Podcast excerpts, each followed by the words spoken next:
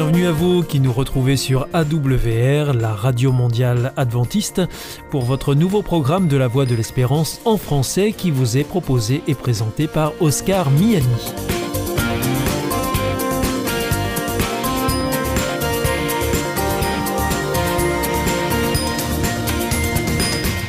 C'est donc parti pour les 30 prochaines minutes ensemble. Merci de votre fidélité à la voix de l'espérance. Vous êtes toujours plus nombreux à nous écouter sur les ondes, par Internet ou aussi grâce à votre téléphone. D'ailleurs, je vous en rappelle tout de suite les numéros qui ne sont absolument pas surtaxés. Alors si vous voulez nous écouter avec votre téléphone depuis la France, eh bien vous composez le 01 80 14 44 77. Si vous êtes en dehors de France, eh bien vous composez le 00 33 1 80 14 44 77. Et depuis les États-Unis, eh bien c'est le 1 712 432 9978. Alors aujourd'hui, au programme, nous vous proposons votre rendez-vous santé avec le docteur Jean Lincey. Ensuite, ce sera votre émission Top Cuisine. Et pour finir, ce sera un temps de réflexion avec le pasteur Pierre Péchou. Tout de suite, donc pour commencer, voici Sentez-vous bien. Sentez-vous bien, une émission de santé avec le docteur Jean Lincey. Bonjour. Bonjour Oscar. Merci de nous rejoindre une nouvelle fois euh, dans cette émission. Alors aujourd'hui, eh bien, vous allez nous parler du cerveau. Alors c'est pas la première fois que vous nous parlez du cerveau, mais euh, d'un sujet plus précis. Euh, c'est celui du cortex préfrontal. Il est nécessaire de, de repréciser certaines choses hein, euh, sur ce sujet-là, docteur Jean Lincey. Oui, une, une surprise une bonne surprise nous est arrivée. Oui. L'Académie nationale de médecine a publié un rapport qui s'appelle Méconnaissance du cortex préfrontal. Est-ce que vous pouvez nous dire déjà qu'est-ce que c'est que le cortex préfrontal? Le cortex préfrontal, c'est la structure du cerveau qui se trouve à l'avant du cerveau, juste derrière le front. D'accord. Et c'est ce qui s'est le plus développé chez l'homme quand on passe du singe à l'homme. D'accord. C'est là le tiers du cerveau, c'est énorme. Et alors, euh, à quoi ça sert? Parce que euh, maintenant, on sait le localiser, et à quoi ça sert On a mis longtemps à comprendre à quoi ça servait. C'est ça qui est important. oui, parce que, en fait, comme ça ne fait rien de direct, les aires préfrontales, c'est pas ça qui fait que euh, vous allez euh, bouger le petit doigt ou que vous allez euh, voir le soleil se coucher. D'accord. Mais c'est le grand quartier général, c'est le grand ordonnateur de toutes nos actions. D'accord. Donc en fait, c'est là où les choses se décident? Voilà. C'est ça? C'est le quartier général, c'est le poste de commandement. D'accord. Et alors, euh, comment est-ce que ça marche? Eh ben, arrivent aux aires préfrontales toutes les autres structures du cerveau. C'est le nœud du cerveau, en fait? C'est le grand nœud autoroutier D'accord. qui va dispatcher ensuite euh, dans toutes les directions. Quand ça fonctionne bien, eh bien, euh, on imagine euh, un être humain euh, qui fonctionne correctement. Oui. Et puis quand ça fonctionne pas bien, quelles sont les, les- les- les défaillances que cela peut euh, engendrer? Bah, le- le- les aires préfrontales, c'est ce qui permet de dire non à ces pulsions, Oui. de se projeter dans l'avenir, d'ordonner les sous-programmes par rapport au grand programme. Alors, on va prendre un exemple simple. Vous vous levez le matin, frigo est vide, il va falloir quand même penser à aller faire des courses. Vous avez une rue dans laquelle vous avez une épicerie, une boulangerie, une charcuterie et un marchand de fruits. Bon. Va falloir, si vous avez des aires préfrontales qui fonctionnent bien, vous allez optimiser votre parcours. Vous allez aller, vous allez faire en sorte que euh, vous ne reveniez pas sur vos pas en permanence. Mhm. Vous voyez, vous n'allez pas aller d'abord euh, au plus loin pour aller ensuite au plus près pour revenir. euh, bon. Vous allez organiser d'une manière optimale. Optimale, voilà. Si vous n'avez pas l'intention d'acheter du beurre aujourd'hui, vous n'irez pas à la crèmerie, Mhm. puisque vous en avez encore. Vous voyez, c'est- sinon, si vous n'êtes pas organisé, si vous n'avez pas d'air préfrontal, vous irez acheter du, des, des fruits chez le crémier. Les choses se désordonnent. Tout se désordonne. D'accord. Voilà, c'est ça. D'accord. Et alors, il y a une chose qu'on n'a pas précisée là, docteur Jean Lincey, c'est que les aires préfrontales, elles se constituent euh, jusqu'à un certain âge. Premier repère, l'âge de raison, 7 ans. Oui. C'est le moment où les aires préfrontales sont reliées par des câbles suffisamment efficaces au reste du cerveau. C'est assez fascinant. L'empirisme des anciens avait bien remarqué que c'était à 7 ans que l'enfant commençait à être maître de lui. Donc c'est peut-être pour ça qu'on disait que 7 ans c'est l'âge de raison. Oui, c'est ça, oui. Ouais. mais maintenant, on sait que c'est parce que les câbles qui font la liaison entre les aires préfrontales et le reste du cerveau sont myélinisés, c'est-à-dire Mhm. un isolant qui font que euh, les câbles sont efficaces. Et pourtant, à 7 ans, euh, c'est pas pour autant que les aires préfrontales sont terminées. Ah non, c'est pas fini. Il faut, il, il faut encore un petit peu attendre. Eh ben oui, on pense à l'heure actuelle que c'est vraiment bien câblé à 25 ans. Ah oui, au moins jusqu'à 25 ans. Au euh, moins jusqu'à 25 ans. Voilà. Et puis alors, pour préserver euh, ce travail, cette construction des aires préfrontales, euh, jusqu'à au moins 25 ans, comme vous venez de nous le dire, qu'est-ce qu'il faut faire euh, Eh bien, c'est très simple. Il faut surtout ne pas faire ce qu'il faut pas faire. Et qu'est-ce qu'il faut pas faire alors Il faut pas, il faut, il faut pas de drogue, aucune drogue. D'accord. Parce que à cet âge-là, les- le cerveau est très sensible et on va dérégler toute la mécanique extraordinaire qui permet de se piloter, de se projeter dans l'avenir, d'avoir de bons rapports avec les autres et d'apprendre. Et qu'est-ce que vous entendez par drogue, docteur Jean Lincey Alcool, tabac, cannabis, et je ne parle pas des opiacés, cocaïne, etc. Et puis euh, les drogues euh, sans substance, que sont les écrans mal utilisés, euh, la sédentarité. Le premier engrais du cerveau, c'est l'activité physique. Il faut au minimum une heure et quart d'activité physique par jour. L'OMS recommande deux heures d'activité physique par jour chez les, les jeunes et les enfants. Et idéalement, mais là, dans le monde actuel, c'est difficile, il faudrait avoir 4 heures d'activité sous-maximale, type euh, jardinage, euh, marche, euh, bricolage actif. Oui, 4 heures, c'est beaucoup quand même. hein Oui, non, mais une heure et quart, c'est bien. D'accord.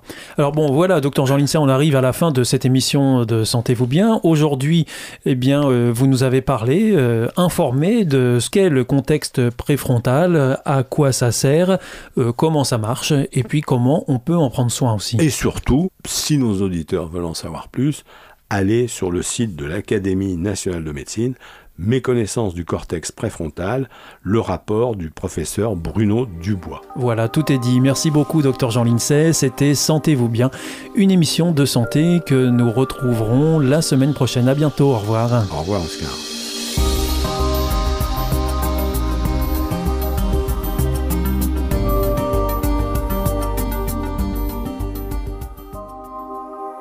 Vous aussi, votre santé vous intéresse? Alors si vous souhaitez en savoir plus, demandez-nous l'ouvrage Santé et bien-être des éditions Vie et Santé. Nous aurons le grand plaisir de vous en adresser un exemplaire gratuitement sur simple demande de votre part à france.awr.org.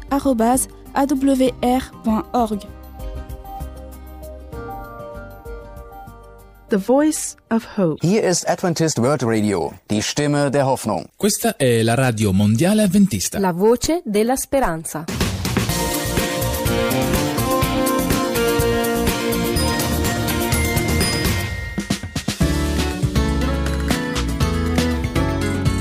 Top Cuisine, une émission savoureuse et bonne pour la santé. Présentée par Oscar Miani. Bienvenue pour notre émission Top Cuisine. Nous avons le plaisir aujourd'hui de retrouver Jesmylène Lopez. Bonjour. Bonjour Oscar. Alors aujourd'hui, euh, eh bien, vous allez nous proposer euh, une nouvelle recette de cuisine Eh oui, pour une alimentation euh, bonne pour la santé. Et alors cette recette, c'est les poivrons farcis au riz et à la sauce tomate. eh oui. Qu'est-ce qu'il faut comme ingrédient pour préparer cette recette, Jesmylène Les ingrédients, on aura besoin de 5 poivrons, un oignon moyen, une gousse d'ail, 2 cuillères à soupe d'huile d'olive, une demi-cuillère à café de curry, une demi-cuillère à café du cumin, un quart du bouillon euh, végétal, 150 g de riz, 50 g de raisin sec, 50 g de figues sèches, poivre, sel, persil et des olives coupées. Il faudra aussi 300 ml d'eau. Qu'est-ce que c'est un quart de bouillon végétal? C'est un cube de bouillon végétal, euh, Ah oui, Jesmylène coupé en quatre. Alors donc, une fois qu'on a cette première liste d'ingrédients, qu'est-ce que vous faites, euh, Jesmylène Dans un premier moment, vous réservez euh, tous ces ingrédients bien lavés euh, de côté. Euh, vous prenez une casserole, vous mettez euh, l'oignon, ail haché, les deux hachés, et euh, vous faites revenir euh, à feu doux pendant 5 minutes. Dans l'huile d'olive. Après euh, ces 5 minutes passées, il faut ajouter euh, les bouillons, des curry et des kouma, des sels et une cuillère à, ou deux cuillères à soupe d'eau.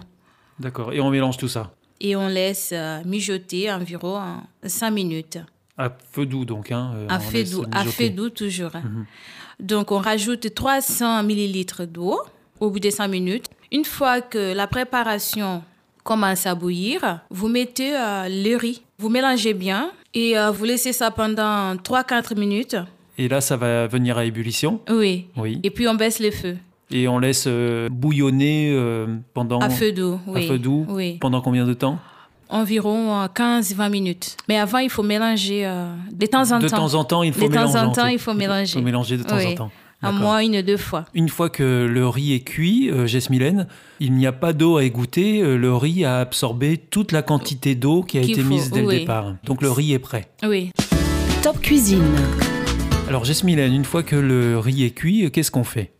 On va rajouter euh, des choses frais, comme par exemple moitié des poivrons bien coupés, un petit morceau. Mhm. On va mettre les raisins secs, on va mettre les figues sèches et on va mettre euh, des olives aussi euh, coupées. On rajoute tout ça au, au riz et on mélange bien Avec le Et- persil aussi avec le persil aussi. oui. D'accord. Et après, ça, on laisse de côté. Ensuite, on passe à la sauce tomate. Là, on passe à la sauce tomate. Alors, quels ingrédients il faut, euh, Donc, pour, euh, pour- préparer la sauce tomate Pour la sauce tomate, on aura besoin de 4, 5 tomates pelées et coupées, un oignon moyen, une gousse d'ail, une cuillère à soupe d'huile d'olive, basilic, poivre, sel, une cuillère à café du sucre, D'accord. un sucre en Sucre poudre en poudre. et 100 millilitres d'eau.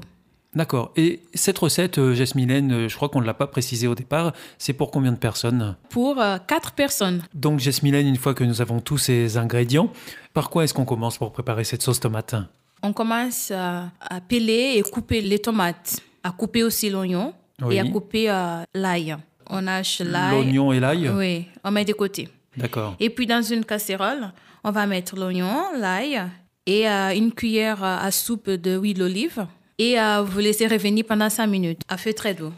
Une fois euh, ce temps est passé, vous rajoutez le reste des ingrédients. Donc les tomates pelées et Oui. coupées, la feuille basilic, deux, trois feuilles, poivre, sel, une cuillère à café, du sucre. De sucre. On mélange tout ça et on laisse mijoter. Pendant combien de temps à peu près? Oh, pendant 5, 7 minutes. Une fois qu'on attend ce temps, on va mixer la sauce. On Avec va, un mixeur. Avec un mixeur, on va tout mixer. D'accord. Et on va avoir euh, une sauce euh, euh, crémeuse. Et on la met de côté. Donc, on a le riz de côté, on a l'os- la, sauce, tomate de côté. De côté. On va passer à une prochaine étape. C'est laquelle? C'est préparer les poivrons. Top Cuisine. D'accord. Alors, comment est-ce qu'on les prépare, ces poivrons? Alors, on va bien laver les poivrons Oui, et on va les souiller. On va les couper euh, en rond, c'est ça. tout en haut du poivron. Oui. Et puis, euh, on va lever toutes les, les graines et on va garder euh, la- cette partie en haut avec la queue. Ça sera une, une sorte de chapeau pour couvrir après les poivrons. Une fois le poivron vidé, on va le remplir avec le riz qu'on avait mis de côté. On le met à l'intérieur des poivrons D'accord. Vidé. vidés Oui. et on va le... euh, Le refermer avec euh, le refermer. petit chapeau qu'on a gardé. Une fois cette étape réalisée, qu'est-ce qu'il reste à faire? Alors, il nous reste euh, prendre un plat bord avec haut. les bords hauts, Oui. verser la sauce euh, tomate dedans et prendre les quatre poivrons Oui. et mettre euh, dans la sauce. J'ai oublié de dire qu'il fallait préchauffer le four à 200 degrés D'accord. et on va le mettre au four pendant 40 minutes. Parce que les poivrons ne sont pas cuits. ils sont pas cuits, euh, il faut que les poivrons soient cuits. Et au bout de 40 minutes, on sort du four On sort du four, il est prêt à manger. et ça se suffit. On le mange comme ça parce Mhm. que normalement c'est déjà un plat euh, complet. Il y a tout ce qu'il faut. Et puis c'est un plat pour les gens qui aiment bien le riz. Et comme on sait que le riz, euh, c'est pas très bien pour des gens qui ont des troubles euh, digestifs, c'est pour ça que j'ai rajouté des ingrédients qui vont faciliter les transits intestinaux. D'accord. Bon, bah c'est parfait. Donc il n'y a plus qu'à déguster. Voilà. Oui. Merci beaucoup, Jasmilène. C'était donc la recette des poivrons farcis au riz et à la sauce tomate. C'était Top Cuisine. On se retrouve pour une prochaine émission et vous nous présenterez quelle recette la prochaine fois, Jasmilène Alors, pour la prochaine fois, pourquoi pas un gratin des courges au lait de coco. Bon, eh bien, on, on a hâte alors d'y être. Merci beaucoup, à bientôt. Au À revoir, bientôt, Jasmine. au revoir Oscar. C'était Top Cuisine, présenté par Oscar Miani.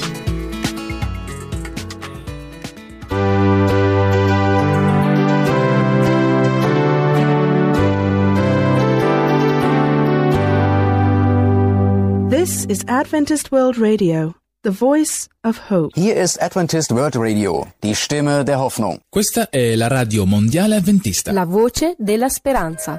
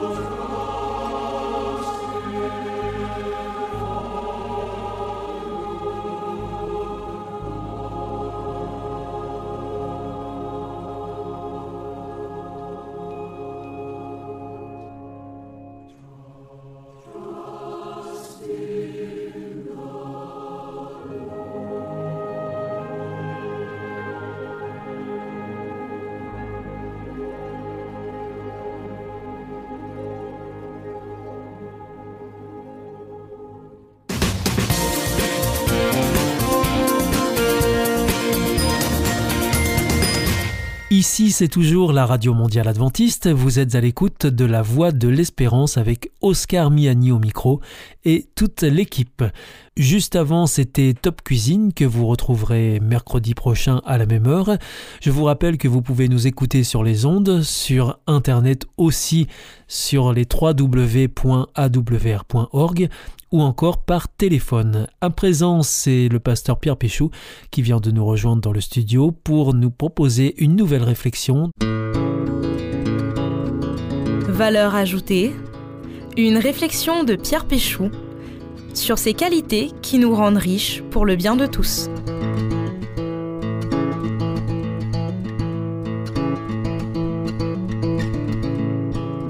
Littéralement, avec foi, si l'on s'en tient aux racines latines de notre mot.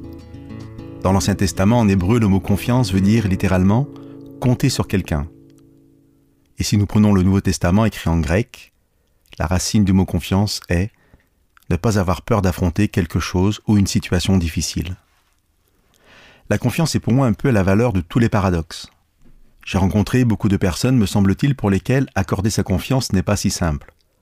Souvent d'ailleurs des personnes déçues par une expérience passée, personnes qui se sont senties trahies. Et pourtant, et c'est là qu'est le paradoxe, ces mêmes personnes, comme chacun d'entre nous au fait, sont dans l'obligation de donner leur confiance à tout un tas d'inconnus et d'organisations sans lesquelles la vie en société ne serait tout simplement pas possible. Je pense tout de suite à tous les chauffeurs qui nous conduisent, que ce soit en taxi, en bus, en métro, en avion, etc. Ça ne risque pas d'arriver, mais si un jour je sautais en parachute, eh bien j'aurais accordé ma confiance à la personne qui aurait plié le parachute. Plus probable, si un jour je dois me faire opérer, je serai obligé de faire confiance au chirurgien. Ainsi, chacun se trouve confronté chaque jour à devoir, qu'il le veuille ou non, accorder sa confiance. J'en reviens aux définitions du départ. Nous passons notre journée soit à compter sur quelqu'un, soit à oser affronter quelque chose ou une situation difficile. Et même les gens qui disent ne pas avoir confiance en eux, si l'on y regarde de plus près, ne cessent pas de se faire confiance quand même. Ils croient qu'ils sont capables de conduire une voiture sans écraser le premier piéton, de faire des choix quotidiens bons pour eux ou pour leur famille, etc. Et vous serez d'accord, je pense, quelle que soit votre expérience de la confiance accordée au reçu, qu'il y a peu de choses aussi efficaces pour un élève que la confiance du professeur, pour un enfant, que la confiance du père ou de la mère. Je me souviens de cet ami qui venait de changer d'employeur. Il travaillait comme commercial pour un grossiste de produits biologiques et diététiques. Une des raisons qui le poussait à changer de travail était entre autres le meilleur salaire qui lui était proposé. La personne qui l'avait reçu en entretien lui avait partagé la philosophie de l'entreprise sur la confiance posée comme postulat et qui transparaissait aussi dans la politique salariale. En résumé, le discours de l'employeur était le suivant. Nous n'allons pas attendre que vous fassiez vos preuves pour vous rémunérer à votre juste valeur, nous vous faisons confiance et nous vous donnons un salaire qui correspond à cette confiance. Cette caractéristique, accorder sa confiance au départ d'une relation, est une dimension essentielle de la relation que Dieu veut avoir avec nous et elle traverse toute la Bible. Dieu y est sans cesse présenté comme celui qui pose sur nous, non pas le regard de celui qui attend que l'autre fasse ses preuves, mais de celui qui sait que l'autre a de la valeur. Je prendrai comme exemple l'attitude de Jésus avec Pierre. Lors d'une de leurs premières rencontres, Pierre avoue à Jésus ses faiblesses et lui demande de ne pas rester près de lui, en somme parce qu'il n'en vaut pas la peine. L'attitude de Jésus face à cet aveu, Pierre s'est même mis à genoux pour lui parler, est révélatrice à cet égard. Il répond à Pierre, pêcheur de son métier, N'aie pas peur, désormais ce sont des êtres humains que tu prendras. Jésus ne s'arrête pas aux limites que Pierre avoue, mais lui témoigne toute sa confiance en lui parlant de son avenir. Ceux qui connaissent un peu l'histoire de l'apôtre Pierre dans le Nouveau Testament savent que pourtant, Pierre va trahir cette confiance quelques années plus tard. Mais là encore, l'attitude de Jésus a de quoi nous surprendre. Alors qu'il sait très bien que Pierre le trahira, il lui dit cependant Pierre, j'ai prié pour toi. Quand tu seras revenu, et là je rajoute, c'est sous-entendu, revenu de ta trahison. Pierre, j'ai prié pour toi, quand tu seras revenu, affermis tes frères malgré l'éloignement de Pierre, Jésus lui maintient sa confiance. J'espère qu'un grand nombre d'entre vous a connu dans sa vie des gens, parents, employeurs, amis, qui ont été capables de vous accorder une telle confiance, et qu'ainsi vous-même, vous avez pu en faire bénéficier les autres. Mais, même si cela n'était pas le cas, que vous puissiez être persuadé que ce que Jésus a vécu avec Pierre, Dieu est disposé aujourd'hui à le vivre avec chacun d'entre nous, pour peu que nous nous approchions de lui.